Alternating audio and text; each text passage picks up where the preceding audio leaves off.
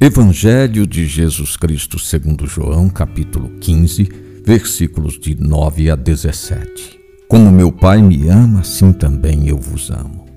Permanecei no meu amor.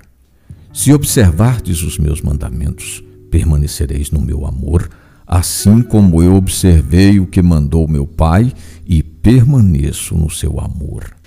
Eu vos disse isso para que a minha alegria esteja em vós e a vossa alegria seja completa. Este é o meu mandamento. Amai-vos uns aos outros, assim como eu vos amei.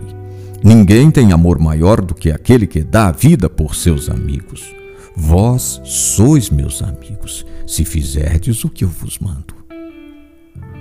Hoje a igreja faz memória do apóstolo São Matias foi eleito para ocupar o lugar de Judas Iscariotes no grupo dos doze. A eleição se deu dias depois da ascensão de Jesus e da vinda do Espírito Santo. Segundo a tradição, Matias evangelizou na Judéia, Capadócia e depois na Etiópia.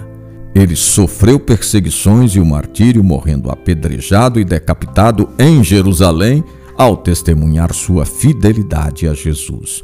No Evangelho de hoje podemos ver esse amor transparecendo na vida, nas palavras e nos gestos dos apóstolos, testemunhas fiéis do Cristo ressuscitado. Na vida de Matias não foi diferente.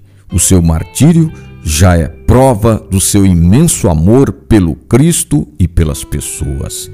Que ele seja para nós exemplo, que tenhamos a coragem dos mártires.